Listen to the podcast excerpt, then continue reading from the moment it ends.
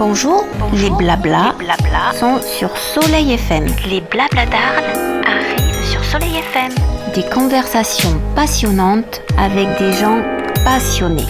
À vos casques, c'est l'heure du podcast.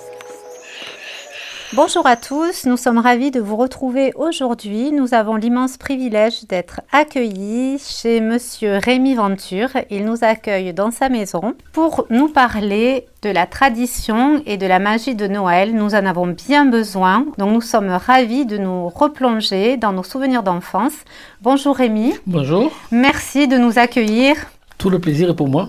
Donc Rémi, cette tradition des 13 desserts, d'où vient-elle? C'est une tradition qui est beaucoup plus récente de ce que l'on imagine.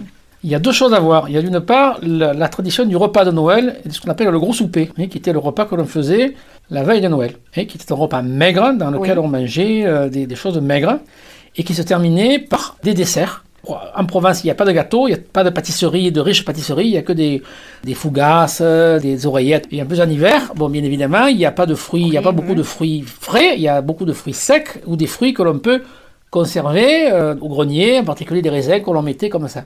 Les premières descriptions que nous avons du gros souper, il y a effectivement des chiffres euh, sacrés, en particulier les trois nappes, les, les trois, les, les, trois bougies sur la table, etc. Mais il n'y a pas 13 desserts. Il y a, Mistral dans les mémoires et récits, il y a une description du repas de Noël. oui. parle de, en provençal de toute une séquelle des privadières, de toute une suite de friandises. Mmh. Et d'ailleurs, si vous allez au musée à la Tef, on va, on va pouvoir, On le, visi- espère on- on va pouvoir le visiter bientôt, et vous verrez qu'il n'y a pas 13 desserts. Il y a des desserts. Donc il y avait beaucoup de desserts parce que c'était, si vous voulez, bon, la, la- la fête, c'était Noël, etc. Donc il y avait beaucoup de, de friandises, mais il n'y avait pas 13 desserts. Il y avait des desserts nombreux. Le chiffre de 13 desserts est arrivé beaucoup plus tard, est arrivé en fait de date que des années 20. 1920, il y a une centaine d'années.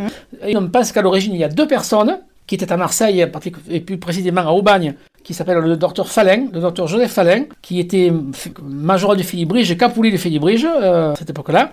Et l'autre, c'est une Saint-Rémoise, c'est Marie Gasquet, Marie Girard, la fille de Marie Girard, qui lui aussi était major du Filibrige, de Saint-Rémy, et Marie Gasquet, qui a été reine du Filibrige, qui a épousé Joachim Gasquet, qui est un poète euh, aixois, euh, et qui était donc d'origine saint-rémoise, et elle aussi a parlé de cette tradition des 13 desserts, en rajoutant par rapport à la Trinité, aux trois nappes, etc., à rajouter le- le- une symbolique avec les douze apôtres et le Christ. Et le Christ. D'où les 13 desserts. Mais cette tradition des 13 desserts est, est en fait très récente. Alors donc, tu nous as dit un mot sur le gros souper. La question, avant ou après la messe de minuit? C'est avant la messe de minuit, et c'est maigre. Le le souper en provençal, c'est pas le souper comme en France, hein. c'est-à-dire c'est le dîner en le fait, dîner, comme on l'appelle oui. maintenant. hein. C'est le repas que l'on prend pour attendre la messe de minuit. On peut quand même, en rentrant de la messe de minuit, on a été absous de nos péchés, on peut quand même grignoter encore. Non seulement on peut grignoter, la minuit est passée, ce n'est plus maigre. Donc même à la limite, les gros, les gros appétits pouvaient éventuellement peut-être manger de dinde ou un poulet, ou je ne sais pas partie, c'est des traditions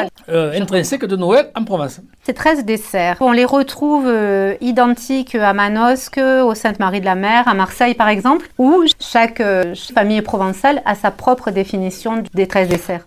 Vu qu'il n'y a pas 13 desserts à l'origine, euh, Mhm. il peut y en avoir 20. Et puis les 13 desserts, euh, c'est un peu d'ailleurs comme le gros souper. Tout dépendait des endroits. En Camargue, par exemple, on, euh, on pouvait manger du muge parce qu'on pêchait le muge en Camargue hein, ou, ou des choses comme ça. Bon, à la montagne, à Manosque, par exemple, où il y avait peut-être moins de poissons, euh, si on prenait du poisson, on prenait, on prenait plutôt de la morue, de la morue sèche, oui. hein, ou alors bien sûr des, des poissons de, de rivière. Le menu du gros souper d'une part et le menu, enfin la, la liste des desserts, des 13 desserts, est un, un libre choix. Oui. Il y a des gens qui imaginent qu'il y a 13 desserts, une liste avec euh, 1, 2, 3 jusqu'à 13, ça, avec un, un numerus clausus. voilà. voilà, c'est- non seulement il n'y a pas 13 desserts, comme je vous l'ai dit, Oui. maintenant c'est une tradition qui a 100 ans, qui, qui existe. hein. C'est d'ailleurs, ça montre ce que, euh, ça montre l'évolution de la culture provençale qui, est- qui a évolué Oui. assez rapidement, et en particulier en inventant cette, cette tradition des 13 desserts, il y a relativement peu de temps. C'est vrai que ça fait déjà 100 ans maintenant, hein, bon. mais ça fait pas si longtemps que ça. Euh, Il faut mettre, alors il y a les mendiants, ça peut y avoir des oranges ou des mandarines, il peut y avoir, euh, bien évidemment, il y a la fougasse, il y a même euh, plusieurs fougasses, tu as la, la pompe à l'huile ou la pompe à l'anis, nougat noir, nougat blanc, il y a, enfin, des, des pâtes de fruits, ou des pâtes de coin, euh, des fruits confits. C'est sûr que plat apte, on, on devait mettre des fruits confits, hein, etc., etc. Mon oncle Achille faisait euh, sécher les figues pour, euh, pour les manger à Noël. Voilà, euh, je dirais, si ce n'est le côté pratique, les quatre mendiants, par exemple, est-ce qu'ils correspondent, est-ce qu'ils ont une symbolique particulière? Est-ce qu'ils correspondent à quelque chose, hormis le fait qu'ils soient de saison? Alors les quatre mendiants, on, les appelait comme ça par rapport à leur robe qui représentait évoquer les robes des moines, des ordres mendiants, franciscains, les, qui avaient des robes en bure, qui étaient marron clair. Mais si vous voulez, après, il n'y a pas particulièrement. Alors, il y a, il y a une symbolique, on parle des dates, les dates qui faisaient partie des 13 desserts, qui sont des fruits exotiques, mais qui arrivaient par le port de Marseille, etc. On dit que euh, lors de la fuite en Égypte, quand la Sainte Famille est partie parce que le, Hérode tuait tous les, tous les enfants, euh, parce qu'il bon, voilà, pourchassé par les soldats d'Hérode, un dattier aurait enveloppé la, la, Sainte Famille pour les protéger, et, et le Christ aurait fait, aurait fait haut, et c'est pour ça qu'on dit que la légende dit que sur le noyau de, la, des dates, il y a un petit O qui, qui vient de là. C'est charmant. Voilà. Une nouvelle légende que l'on pouvait dire à ce moment-là. Il est évident que grâce au fait que la province est un territoire euh, éminemment méditerranéen euh, lié avec le port de Marseille, c'est pour ça qu'il y avait des fruits exotiques, euh, ou plus ou moins exotiques, comme les oranges, souvent qui arrivaient de Majorque, et les dates qui arrivaient d'Afrique du Nord. Alors tu nous as parlé des trois nappes blanches, et justement avec Laure on en parlait, je lui disais, chez moi on met trois nappes blanches, mais pourquoi? J'ai toujours vu ça, mais je ne sais pas. Euh, on dit une évolution de la Sainte Trinité, et on dit aussi que normalement, on laisse sur la, sur la table, la, nuit de Noël, on laisse les miettes, et on enlève la nappe, euh, la dernière nappe sur laquelle il y a des miettes, on ne l'enlève que le lendemain, parce qu'on dit que les, ce qu'on appelle les armes en provençal, c'est-à-dire les âmes des, des, des, défunts, viennent manger. Les miettes. Euh, voilà. D'accord. Voilà.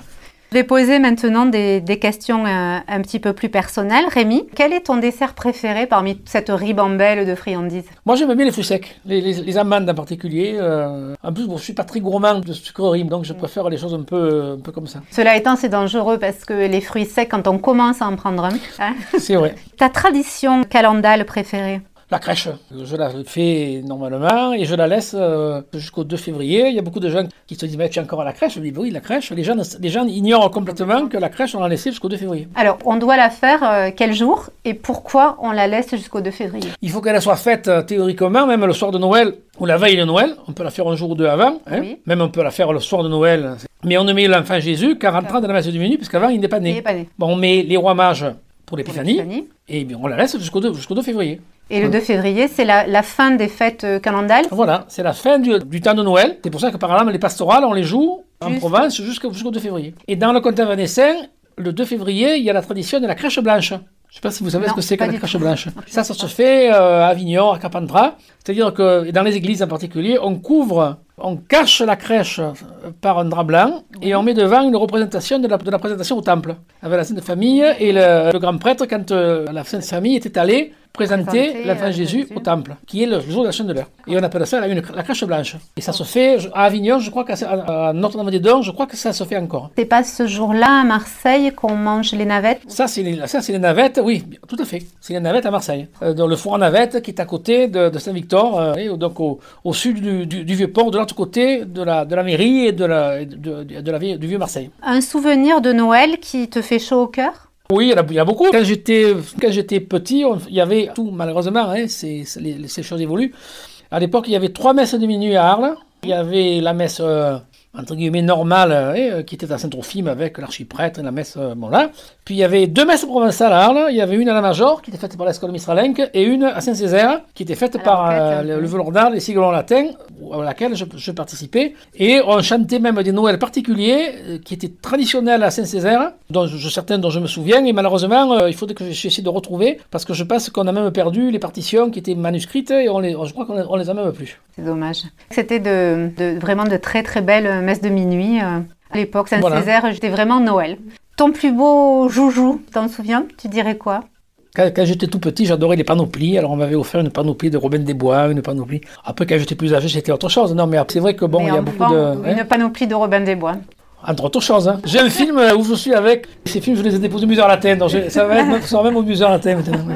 Il y, a, il, y a, quelque chose quand même qu'il faut rajouter pour la fête pour, au niveau des traditions de Noël, c'est la tradition du cache-fio. C'est le labus. Voilà, qui est d'ailleurs, qui est d'ailleurs l'année populaire est partagée entre deux feux. Le feu de la Saint-Jean d'été et le feu de, de Noël qui est le feu en, en gros de la Saint-Jean d'hiver. Les deux solstices en Hein, fait. Voilà, Mm. solstice d'hiver et solstice d'été. Et euh, d'ailleurs en provençal, on disait Jean et Jean partons l'an. Le- Jean et Jean, il y a Saint Jean-Baptiste d'un côté et, Et Saint Saint Jean Jean l'évangéliste l'évangéliste. de l'autre. Et donc la bûche de Noël, c'est en fait l'équivalent de la bûche de Noël qu'on mange, qu'on mange maintenant. Et c'était d'ailleurs, c'était pas uniquement provençal, c'était que c'est quelque chose qui, qui est d'origine celtique ou d'origine pré-romaine ou pré, je- mais c'est c'est une tradition que l'on trouve dans toute l'Europe. Et- Païenne et- au départ, je Comment suppose. et Païenne. qui est païenne au départ, d'où la bûche de Noël qu'on mange. Oui. mais donc, euh, Mistral en parle, et il y a Luca, Luca Sofio, il fallait que ce soit une, une, une bûche d'arbre fruitier, mort dans l'année de mort naturelle. hein. Et dans la la soirée de Noël, le, le- le plus âgé de la famille et le plus Jeune. jeune faisait le trois fois le tour de la table, mettait la bûche dans le cheminée, et donc le, le vieux euh, disait ces phrases eh, allègre, que Dieu nous allègre, qu'allen de vent tout vent bien, que Dieu nous fasse la grâce d'éveil l'an que vient, que si nous sommes pas mal, que nous faisons pas bien. Hein? peux nous traduire Joie, joie, euh, Noël vient, tout vient bien. Dieu nous fait, fasse la, la- la grâce de voir l'année prochaine, et que si nous ne sommes pas plus, que nous ne soyons pas moins. Et la, la- la bûche de Noël devait brûler à petit feu pendant très longtemps, théoriquement euh, pendant toute la période de Noël. hein. Et les braises ou les, les cendres étaient considérées comme, euh, comme divinatoires euh, pour guérir. Ou... Et c'est quelque chose qui est très significatif des traditions de Noël et de, qui, qui se réfère aussi justement à la fameuse bûche glacée ou bûche pas glacée d'ailleurs, qu'on mange toujours pour Noël. Ça a remplacé la tradition un petit peu, on va dire, plus âgée, plus jeune. Euh, cette bûche, plus, ben, d'abord beaucoup de foyers n'ont pas de cheminée, Bien sûr, donc on mange euh, la bûche. euh, on mange la bûche, voilà. Merci beaucoup Rémi.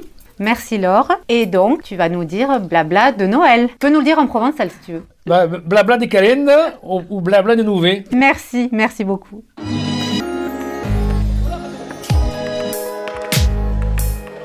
Les Blabla d'Arles, une création de Laure Brunet-Philippin et Isabelle Astigaraga.